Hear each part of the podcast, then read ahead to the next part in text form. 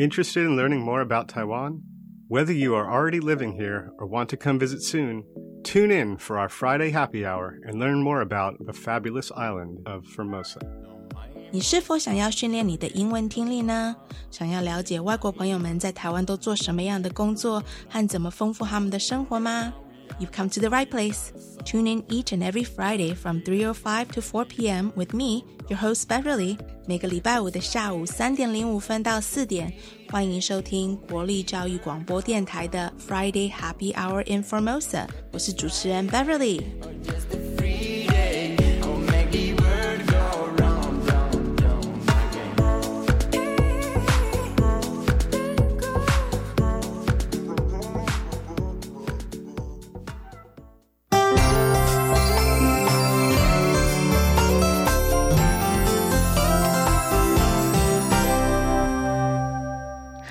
家好，又是礼拜五了，哇！有时候我真的没有办法相信，已经十一月了，诶嗯，那这个礼拜我们会介绍一下对这些外国朋友可能比较有影响的一个新闻。那这个礼拜我们将继续跟我们上礼拜的三位来宾们讨论在台湾生孩子和产后坐月子的话题。这个周末我收到很多听众朋友们的反应，说这个话题对他们来讲非常的有趣。所以我真的很高兴，今天再次欢迎来自美国的台湾信部 Amy，来自新加坡的巧玲妈咪，还有代表爸爸团的美国代表 Robert 一起来分享他们的个人经验。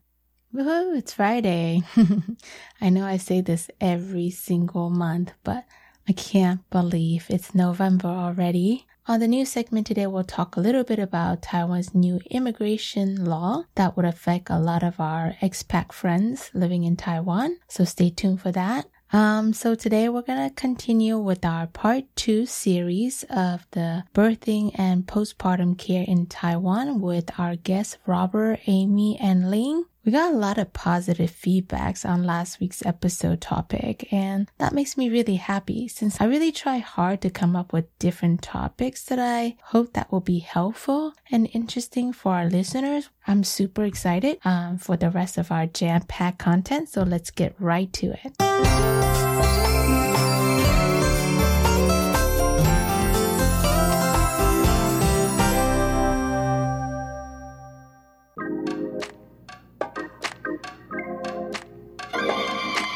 我爱台湾。让开来者。I think this experience of giving birth as well as postpartum care is such a unique experience for everybody. So that's why I love that we have such a diverse panel to discuss this topic. I mean, we literally could have five more people and everybody's story would be different. And just like we had mentioned earlier, there are many different types of postpartum care you can get here in Taiwan. So, with this many options out there, after giving birth, which method did you end up choosing? Let's start with Ling, shall we? We had a part time postpartum lady for our second born and a live in postpartum lady for our firstborn um, after giving birth. Awesome. Amy, how about you? So, there are a couple of options for postpartum care in Taiwan. Um, a lot of times you'll have family members come and help you, like your mom will come or your aunt will come and they'll help you recover. And there's also a lot of postpartum centers that they're like hotels for your baby and you, and you, they're really luxurious. They can be really, really luxurious. And you get kind of 24 7 postpartum care. And then there are these nannies that will come to your house and take care of you at your home. So that was the service that we chose. And we chose it for a couple of reasons. Um, number one, we didn't really want to go to a center. We'd rather have somebody come to our house. We just felt more comfortable. And then number two, oh, with COVID, I remember uh, we, we didn't feel comfortable being around so many people. So we'd rather have just one person come to our place. And then also, you know, financially, right? Financially, uh, we couldn't afford a postpartum center. There's no way that we could afford it for a full month. We could probably do maybe a week of it, which just wasn't enough time. So I think having a nanny come here during the day was a really good, like, kind of middle of the road choice for us between having nothing and going to a really expensive center. Amy brought up a really good point. So your choice of postpartum care may be differ depending on your budget. So for example, to check into a postpartum care center, um, it could go anywhere from a thousand NT per day in the southern regions of Taiwan um, on a lower end of the budget scale to something like as fancy as 14,000 NT per day in a five star postpartum care center hotel in a big capital city like Taipei. And as far as postpartum lady care, um, if you hire one for just part time, maybe let's say four hours a day, it'll range you anywhere from a thousand NT or so a day to 24 hour care postpartum nanny at about 30,000 to 35,000 NT per day. Last but not least, obviously you didn't give birth, but your wife did. Robert, what postpartum care option did you and your wife opt for? So with us, we had our mother-in-law come give us two weeks of uh, in-house uh, cooking and I guess you can say motherly care, and then two weeks at her place. I think it was a great idea because she knew exactly what we'd like to eat. She knew what her daughter preferred, and it was uh, probably better seasoned than if we had gotten it, you know, delivered to our house. I mean, that's just our experience. We felt kind of awkward to have somebody else live in our house that we didn't really know, so that would never be a consideration, even though we do have room. And yeah, having things delivered, I don't know. In the past, I had that, and it's just there was a lot of leftover stuff. You don't really know exactly what you're going to be eating. So yeah, I, I didn't like that. I mean, our mother-in-law also cooked other stuff for me my family besides cooking something for my wife. So that was a big bonus. So I don't think after that we would ever do anything else. Now that you mention it, I do remember my brother when they ordered their postpartum meals delivered to their house. Back in the States, they would bring all three meals at once, uh, and I believe they deliver enough food for two days, um, usually. A lot of times, my brother end up eating half of the postpartum meals for my sister-in-law because they're just simply too much food. But I think honestly these days you can get it customized to whatever your needs are. I think there are some special postpartum diet requests you can put in even. Uh, I'm sure there's a lot of vegetarian friendly postpartum meals as well. So definitely do some research around before you stick to a plan. I would love if each and one of you can walk us through your personal postpartum care experiences. As usual, let's start with Ling. For my firstborn, when we had a live-in um, Po, she took care of our baby at night, and in the daytime, she would cook for me and um, help me take care of the baby to teach me basically what to do with um, changing of diapers, bathing the baby, or breastfeeding. For our second born, we had a part-time 月婆 who came only during the day, just working hours. So um, the difference between the two experiences was quite apparent because I think I was I'm closer to my girl because I took care of her during the night Maybe because I was feeling a bit more confident by that time. For my firstborn, we didn't really know what to do, and he did not sleep very well at night. I was exhausted, so it made sense to have a live in Yuepo. But um, both times we were we were well taken care of. We could not have survived the first month without these ladies, and they were they were very very crucial to um, our journey. Yeah, just like the Chinese saying "一回生二回熟," things are always easier when you do it the second time around, especially if you have proper assistance helping you get to where you need to be. So that's awesome to hear that you got the help you needed to go through, as you said it so well, this journey Amy, how about you?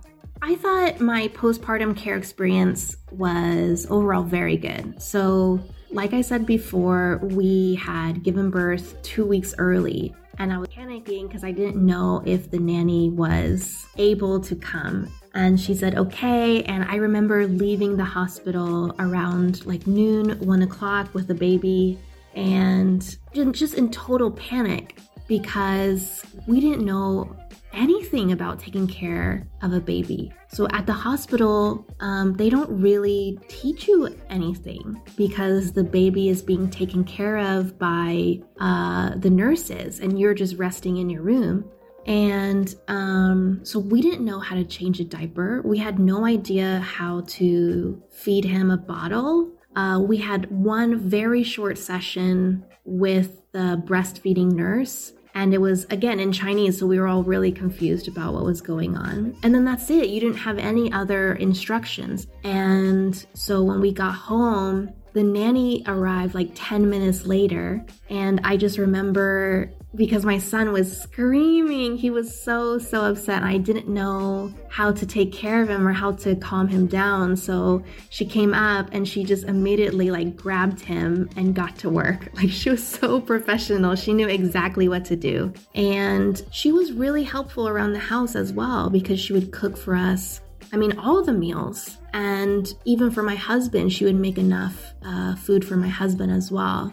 And uh, the nanny also did some of the laundry and she would kind of clean up the area where the baby is and things like that. And then, of course, taking care of the baby while I tried to rest. And um, another thing that she was really good at is because she's seen so many babies, she kind of knew what was normal and what wasn't normal. So I would ask her, you know, my son is like crying all the time. Is that very normal? And she would say, yeah. And that made me feel a little bit better. And um, she taught us everything. So I think having her there was extremely necessary. I just don't know how we would have survived that month without her, honestly. Your postpartum lady is like a walking baby encyclopedia.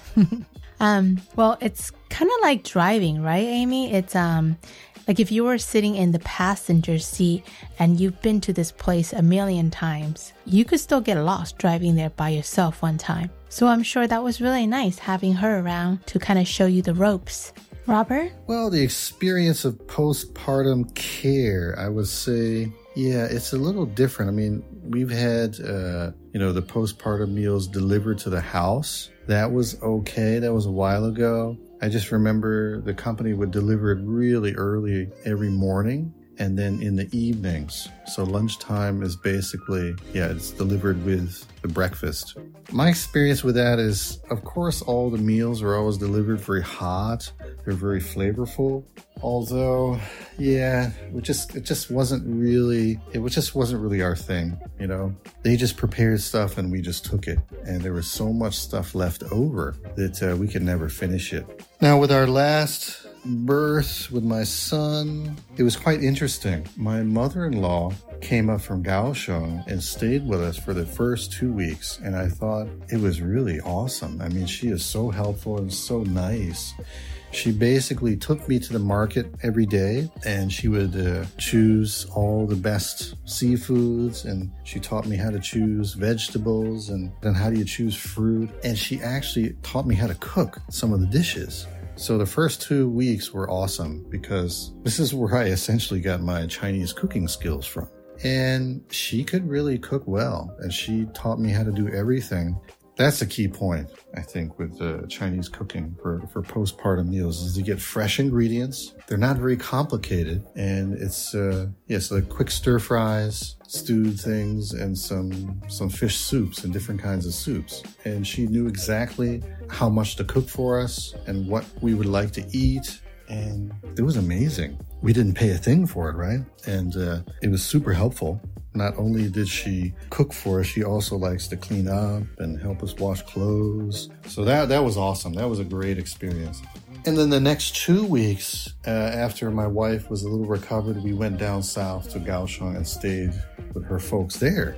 And then her mom took care of her for another yeah two weeks, and that was amazing too. I mean, we just of course we got just as good service, right? But in her own bedroom, in her own room, in her parents' place. So I think all the births, the postpartum care was okay, but yeah, the, the most recent one was the mother-in-law helping out. I mean, that that was amazing. I mean, that's something that you don't get, at least I imagine in the U.S. Right? So it was quite fun. It was quite fun. So Robert is definitely very lucky that he has his mother-in-law who provided full service. Robert, I hope you treat your mother-in-law really well and that she gets a really big red envelope every Chinese New Year. I think if you're having your firstborn child, it's gotta be an extremely hard decision to give someone else the full responsibility of your newborn baby.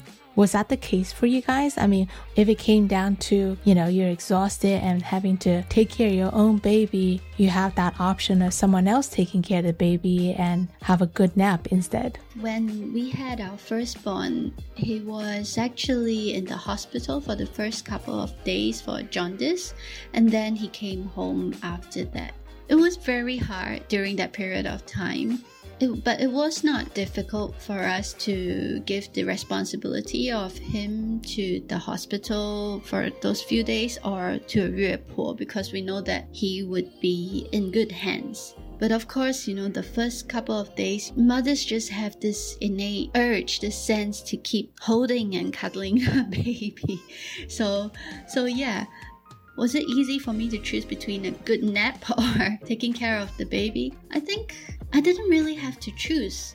Sometimes um, the baby just wants to sleep close to my body, and we could have a nap together after the traumatic first few days of crying and getting used to this weird, weird world. We could eventually wind down for a nap together, so I think win win. That's true. I didn't think of it like that. I guess that's why they say mothers know best, right? Your innate Motherliness must have kicked right in. You knew what was right for you and the baby at that moment in time. How about you, Amy? I would not say that it was difficult to give control to the nanny. So, first of all, like I said, we didn't know anything about taking care of a baby, and she did. So, I felt like at least my child would be in the hands of a professional versus like an idiot like me who had no idea how to take care of him. And then the other thing is, as soon as I gave birth, I had this huge hormonal drop.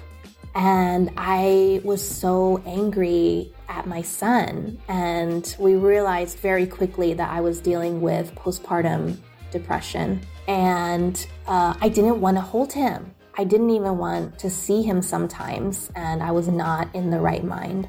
So, in a way, I was really glad that she was there to take care of him during a time when I probably was not mentally able to take care of him well. Um, there were some things that I wish that I had been stronger about. One of the things that was difficult during the postpartum nanny experience was the moms are not supposed to really go outside. You're supposed to be resting the whole time. But I really think that I needed to go out. And I really wish that I had been stronger about saying, no, I really need to take a break and get some fresh air um, because my my son he was really really a huge crier. He was not a chill baby. He would cry all the time. And i think maybe getting some outside time would have been really helpful for my mental state but because of the cultural differences, I just felt like I had to do whatever she wanted, and she wanted me to stay inside. Um, and then the other thing uh, that looking back, I wish I wouldn't have done is so a lot of the traditional childcare ideas from Taiwan and maybe from, from all of Asia, I'm not sure is that you shouldn't hold your baby all the time. Like you shouldn't cuddle him or you shouldn't hold him too much. And my nanny kept telling me that. And she kept saying, if you hold them all the time, they're going to expect that you hold them all the time and you're going to spoil them. And so my baby would be crying and we would kind of just leave it there. And because I didn't know what I was doing, I just assumed that this was the right thing to do. And looking back, now that I'm feeling better um, and we've dealt with the postpartum depression, I really wish that I would have been stronger so that I could say, no, I'm going to hold my own baby, just deal with it. Um, but yeah, overall, I think because she was so professional, I really didn't mind her taking over in that way. And I think she did a pretty good job with everything. I feel like we can save the topic about postpartum taboos as well as postpartum depression for another day. But I'm glad you brought it up, Amy. Um, not everyone goes through it, but I think it's really easy to feel like there's no one else that can help you at that moment in time. But that's really, really nice that you had that postpartum care lady's help to kind of get you through that. I'm glad to hear that you had that support. Robert, what's your take on this? Giving up responsibility versus a good old nap. Well, it's kind of a long time, so I can't exactly remember all the details about the postpartum care. But I do know that my, my mother-in-law was not so particular about my wife, you know, having to stay in bed or not washing her hair or wasn't allowed to take a, a shower or, or, you know, could only do a sponge bath every day. She wasn't really as uh, traditional in her mindset as, as some people's mother-in-laws that I know of are. I know there's all kinds of superstitious things they did as well, but I think uh, in our case, it was just pretty normal. We just had really loving care from our mother-in-law. She helped clean and cook, and yeah, it was very helpful. I mean, I still was working uh, a full-time job as a consultant, so I wasn't working from home, so I could very confidently go out and know that my wife is very well taken care of. So it was great. So, what would you guys say is the hardest part of the entire process? Like from giving birth to, you know, getting the postpartum care? Maybe let's start with Amy this time. Amy? I would say the hardest part about the whole situation. So, giving birth, the postpartum care, all of it, the most difficult thing was the language barrier. And I would say my Chinese is okay in my daily life. It's probably at an intermediate level, but there's a difference between that everyday kind of Chinese and the medical Chinese that you need in a hospital or in the postpartum situation.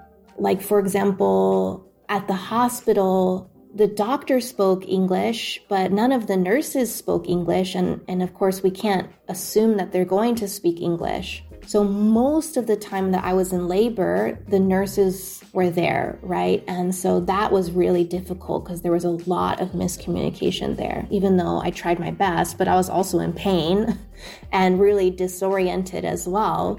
And I remember after we got the epidural, I started shaking, just violently, violently shaking.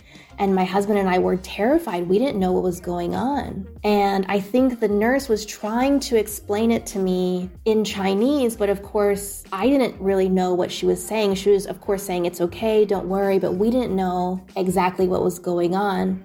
Um, and the language barrier made it extremely difficult to ask those types of questions. And then we found out later that shaking is a common side effect of the epidural. And so I think if I knew that going into it, if there was that clear communication, there wouldn't have been that fear with me and my husband. That's just one example.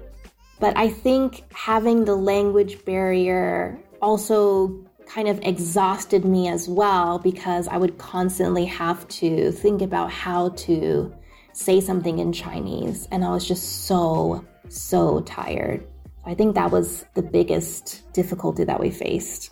I can't even imagine, Amy. That's gotta be so hard. Even if your husband spoke Mandarin, it still would have been hard for him to convey, you know, what the nurses are saying, especially if they're throwing out all these different medical terms. Because even when I go to the hospital, sometimes when the doctor or the nurses speak, I mean, I, I'm hearing words, but I'm not fully grasping what they're really saying. So I totally sympathize with you. I know the Taiwanese government is really pushing for bilingualism in school, but you know, I think it's really important in workplaces, especially places like the hospital. And I believe there are a couple hospitals that are more specialized in providing English care services.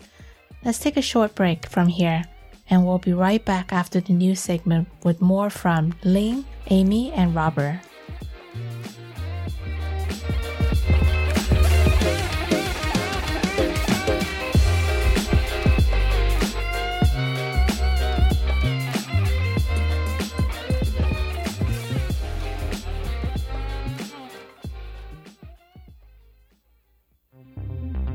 我是盛竹如，为了保护自己和身边亲友，我已经接种第四剂疫苗了。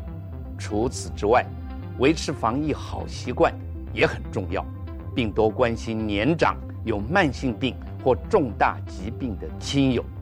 疫情变化多，请您跟我一起完整接种疫苗，落实防疫护安康。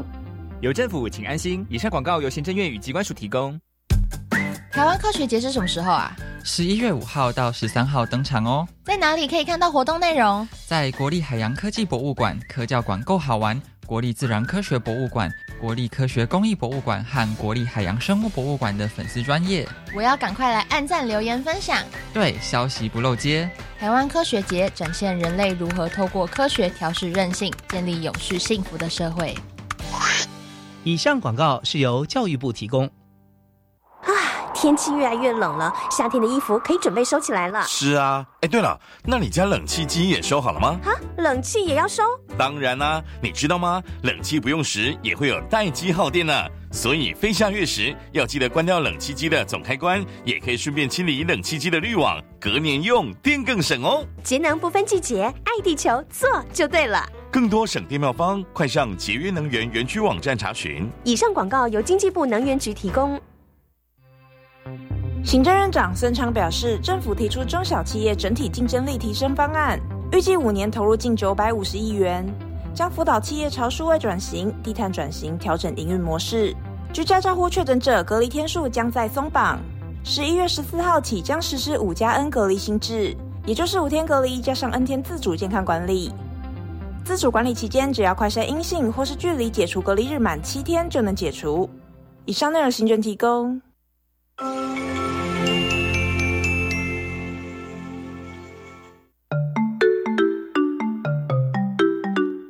是教育广播电台高雄分台，我们的收听频率是高平地区 FM 一零一点七，恒春地区 FM 九九点三，澎湖地区 FM 九九点一，江南地区 FM 一零七点七。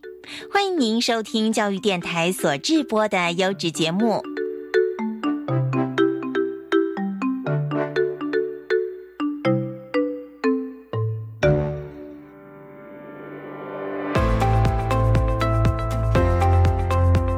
Today's news is going to be short and sweet since we have a jam-packed show. So for the last two years, Taiwan's National Immigration Agency has repeatedly granted monthly automatic visa extensions to eligible foreigners in Taiwan in order to reduce the risk of further COVID-19 outbreaks. Over 420 foreigners benefited from the program, and with the recent re-easing of Taiwan's border control, the agency has decided to end the automatic extension policy. Any foreigner whose automatic extension expire on or after December 1st will need to depart before the last day of their allowed automatic extension. If you're not sure about your status of your visa or your allowed duration of stay, you should contact your nearest national immigration agencies. That's all the news for today.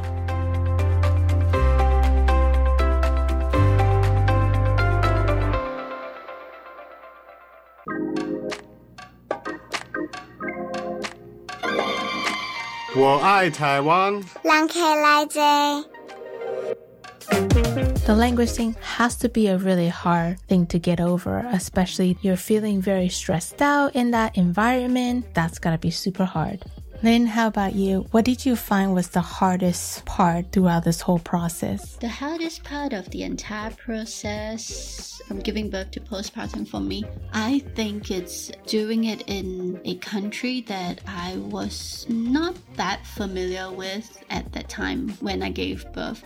There was definitely cultural clashes there I would expect to be given a bit more autonomy in the hospital rather than being forced to accept the conditions because um, I didn't know that I had a choice back then. Um, there was definitely a lot of anxiety, possibly some postpartum depression for during my firstborn. Um, it, it all came with the sense of helplessness I couldn't figure out what was wrong when the baby is crying. And, you know, before I, I realized that it's not about me. It's, uh, it's just the baby's just trying to express something and he's not just angry at me.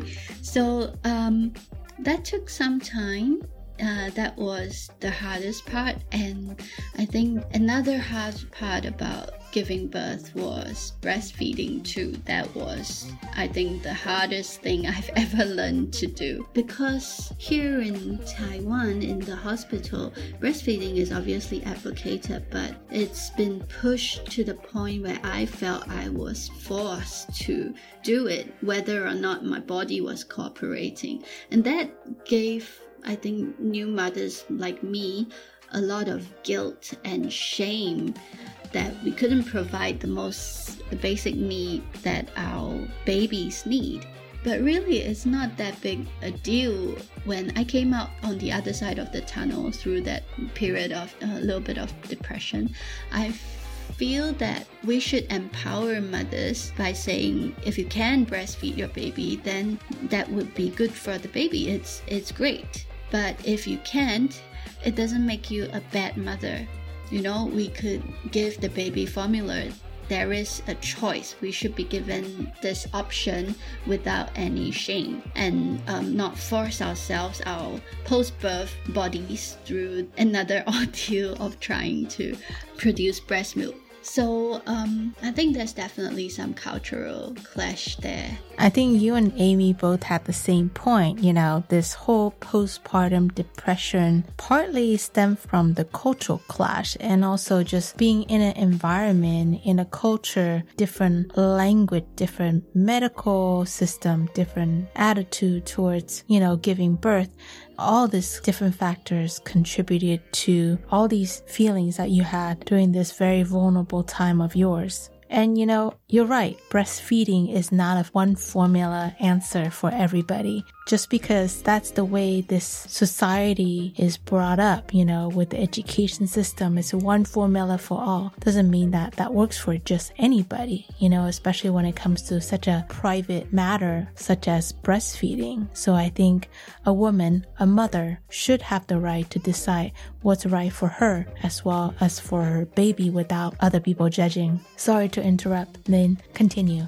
And later part of the process I felt was the Taiwanese people they love babies. They love babies to the point that they would think of babies, any baby they see on the streets, as a baby of their family. They would try to touch your baby, they would try to talk to your baby and um, they would criticize what new mothers do because they feel like they have the experience and they know better. That is definitely a cultural clash there, which um, I don't think I like very much. For example, um, I could be pushing my baby in a pram and just leaving the baby there for a moment. My baby could be playing with a handkerchief, and then the handkerchief just falls so very lightly on uh, on top of her face and I had a stranger coming up to me and saying, Hey, you're suffocating your baby out loud in a restaurant. And that is not very nice. Firstly, I'm not suffocating my baby, and it's not really that big of a deal. She's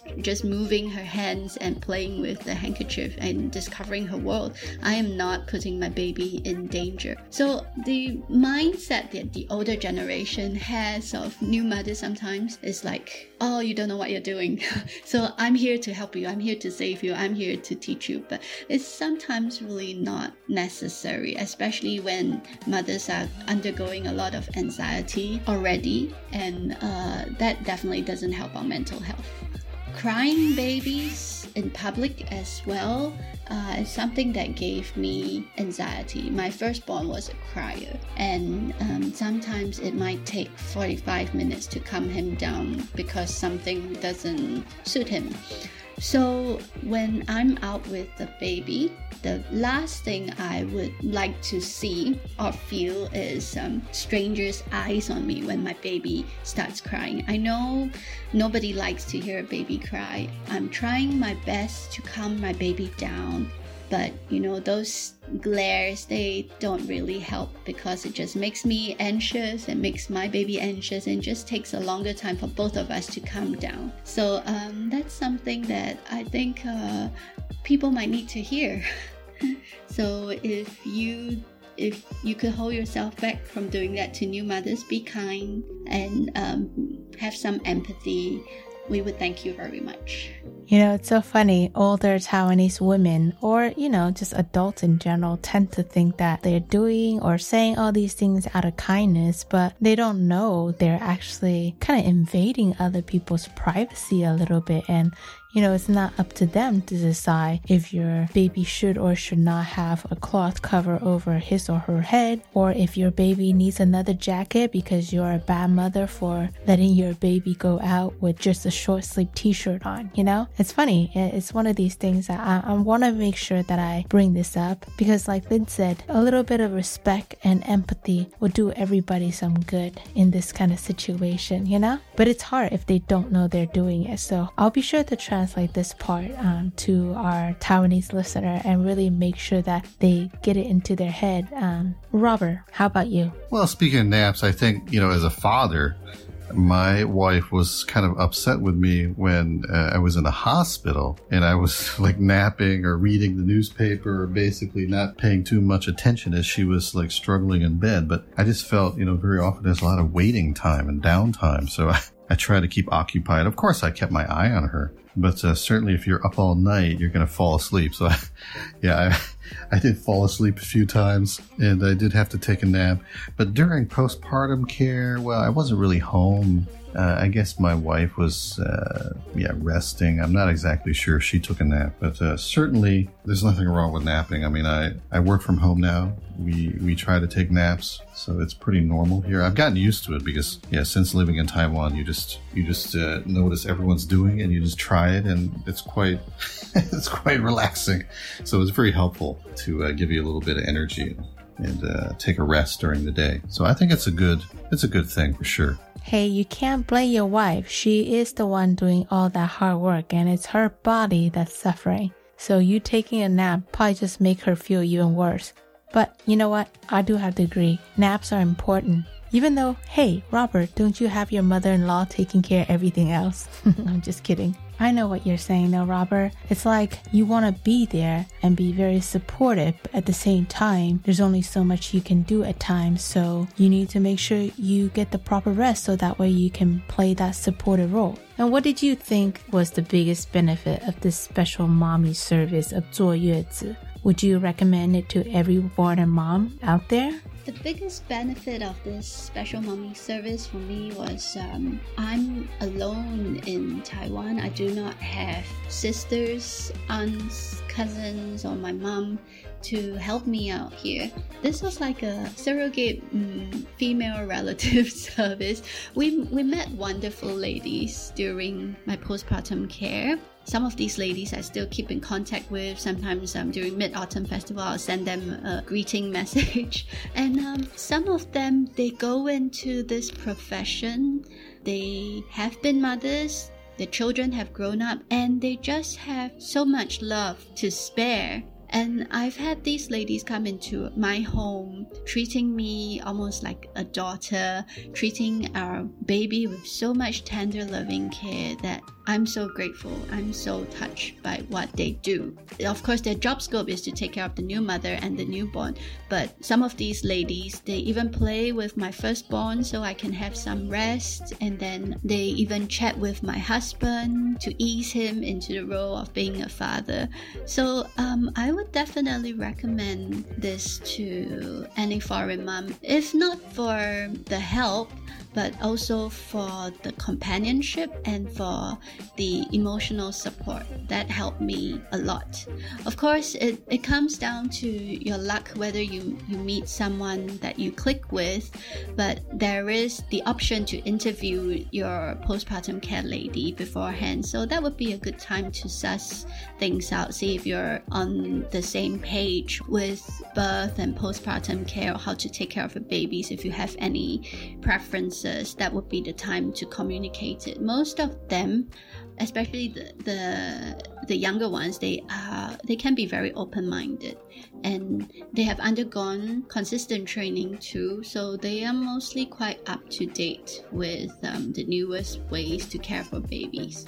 So yes, I would definitely recommend it. Ling, it sounds like you created quite a bond with these postpartum ladies. They've essentially became part of the family, and I'm sure the feeling was mutual they treated you with the same respect that you treated them, and that's why there's such a great dynamic. That's awesome to hear. Amy, how about you? I don't know. I mean, there were so many benefits to having a postpartum nanny at our house. I think the biggest benefit was uh, having somebody there in real life who could teach us how to take care of our son. So we didn't have to look in the baby books or on the internet when we had a question. We could just ask her directly. And I think there was a feeling of relief, like knowing that a professional was there. We didn't have to feel panicked trying to handle our screaming child because she was there and she could handle it. And I know this sounds really superficial, but I think another huge benefit was the food. Uh, I know that we could order it, you know, on our own, but just having her there, she knew that I was into cooking, so she showed me how to make all of the meals. And there's a lot of Chinese medicine that goes into these postpartum meals.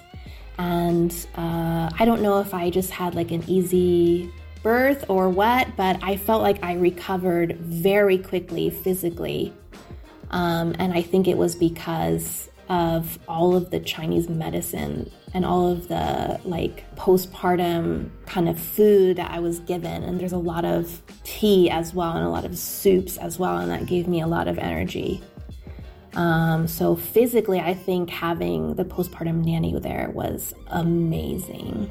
Amy, my grandfather on my dad's side was actually a Chinese herbal doctor, so I know some people question the validity of Chinese herbal medicine. I truly believe that Chinese medicine has healing qualities that Western medicine might not be able to achieve in such a gentle and subtle way. There are even different combinations of food combined with Chinese herbal medicine that might help a woman lactate during this time, or even as far as to help you with your postpartum depression. And honestly, kind of like Robert was saying, it's overall a pretty healthy diet. You're getting proper nutrition and you're drinking lots of healthy, delicious soups that's going to help you restore your body and speed up your recovery. Chinese herbal medicine, that sounds so gross, but really, food is medicine in Chinese culture. So it might be as simple as adding a couple new ingredients to your diet, like goji berries, or even just common food that you know, like introducing ginger, black sesame, black vinegar, you know, things like that into your diet to help bring balance and restore your body to a speedy recovery, right? Robert, what do you think? Well, if a foreigner were to give birth here and they had no, uh, you know, family here to help out with, I would recommend getting the meal services delivered. I mean, for me, that's that's what I think would be the most comfortable. As long as you have a nice place to live, I think it's probably in most people's minds more comfortable to be at home. But of course, everyone has a different situation. Of course, if people can uh, get used to living in a an outside facility, of course, there are five star postpartum care facilities where you know the husband can stay there or not very comfortably. But uh, yeah, I think it's up to, to people's own budgets and considerations. But for us, we would use family because, yeah, our mother in law is very helpful and very willing. And uh, we felt very comfortable with that choice. So now you've gone through the Taiwanese version of postpartum care. What do you think? And what tips would you give to any future newbie parents that are thinking about getting this service right here in Taiwan? Why don't we have Robert answer first for this question? Well, if we had to give advice, if you're going to go through postpartum care, either having meals delivered or staying somewhere, yeah, I would say try and get some good recommendations from people that you trust. Check out the facilities, check out the menus, check out the uh, sleeping arrangements and the care uh, facilities and uh, trying to understand the actual service and how much you have to uh, provide yourself and uh, how long they'll care for you or you know how many hours during the day you're free to do whatever you need to do.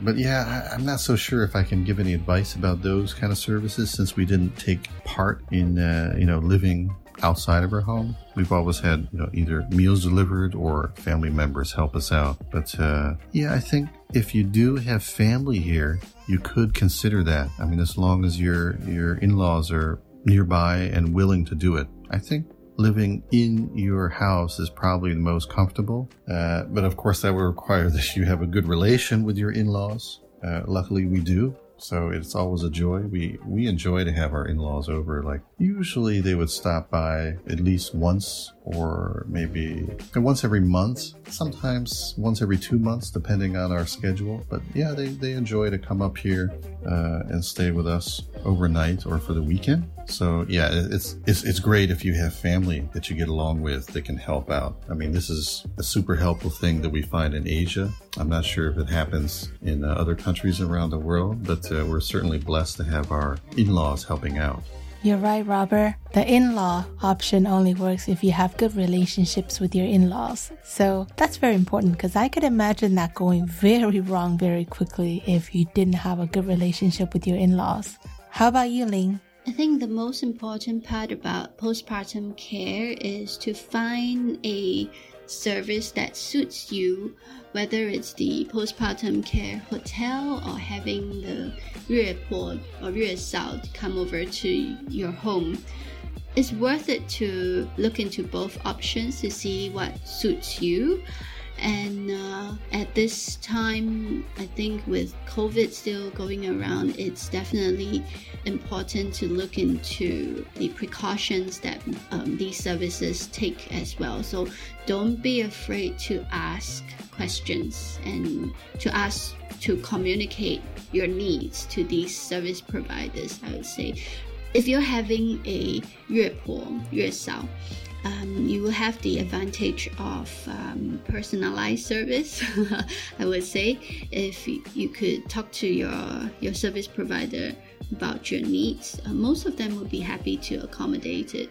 So um, don't be afraid to to communicate basically and definitely definitely interview your 月婆 yourself beforehand us to see them, um, listen to your gut feeling, see if you can imagine this lady living or moving about in your home for a month. So that is quite important. And the other tip I would have is um, don't leave it to the last minute because um, whether it's postpartum hotels or the postpartum care service, they are in very high demand. So um, it would be worthwhile to check them out way ahead of time. Um, once you know you're pregnant and you're expecting and you have a date, that would be the time to go look into this um, service. Yeah.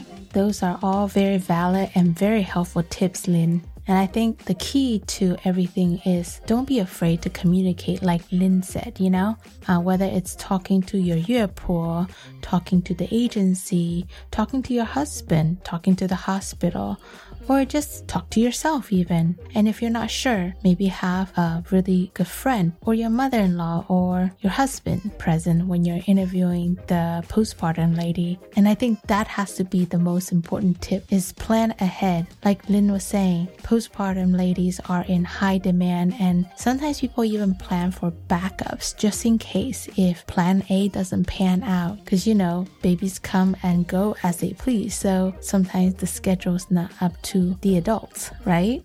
Let's go to Amy next. I would absolutely recommend postpartum care to any parent. It was amazing for us. And if you have your first child, you're probably also feeling overwhelmed like we were, and having somebody at the house who can educate you and help you practice all the things that are necessary for taking care of a baby. I mean, that's enormously helpful. And even if you have if you already have kids, I feel like a postpartum nanny would be really useful as well because it can kind of ease the transition of bringing this new baby into your family. The postpartum nanny can help you have time to play or take care of your other kids while they're taking care of the baby. Um, and I'm sure that would make uh, your whole family a, a lot happier. But needless to say, there are some tips that I would recommend to anybody who's considering this type of service.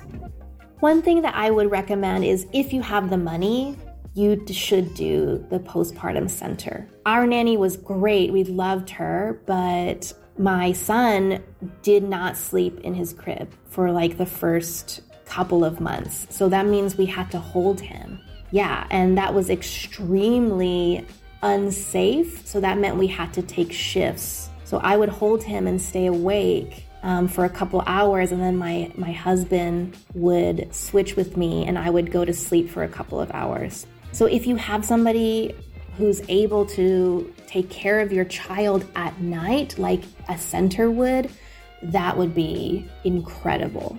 And then if you have a nanny, I would try to find a nanny who was able to come on Saturdays as well. If your husband is working Monday through Friday, having the nanny there one day on the weekend will give you and your partner some time together with the baby where it's not so stressful. It feels a lot more relaxed having somebody else there to help out. Regardless of what kind of postpartum service you choose, my general suggestion would be to make sure to advocate for yourself. Um, as I said before, I was going through really severe postpartum depression.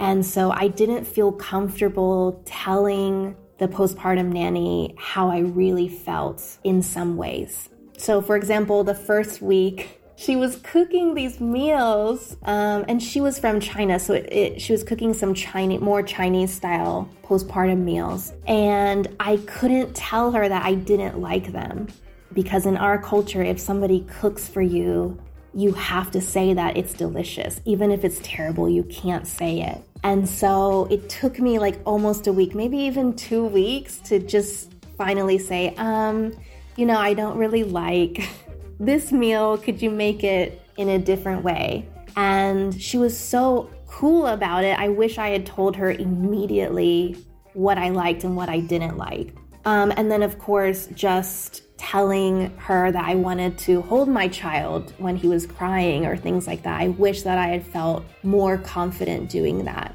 So, no matter what, I think you just have to remember that they're not a guest in your house. They are a person who is providing a service to you that you're paying for. So you should always be super polite, of course, because you don't you want to have a good relationship with them. But in the end, it's your baby and your house. So don't feel embarrassed or guilty for telling them how you want something done, um, especially if it is like affecting your mental health, like it did for me. So, those are my general suggestions. I totally know what you mean because a lot of times I overthink things, you know? I think about, wow, uh, how should I tell this person that I don't feel comfortable or I don't like this? But really, all it takes is just tell it like it is, you know? I mean, if a random person at a park can tell you you should not have a piece of cloth over your baby's face, you should be able to tell your postpartum lady that you don't like certain food she made for you, you know? and that's good that you at least realize that you can speak your mind freely towards the end. It's better than if you were not able to speak up at all. I literally feel like we could have done part three for this topic if we wanted to, but that's all the time that we have for today. I want to thank Charlene, Amy, and Robert for taking their time to share their personal experience with everybody. You guys are awesome.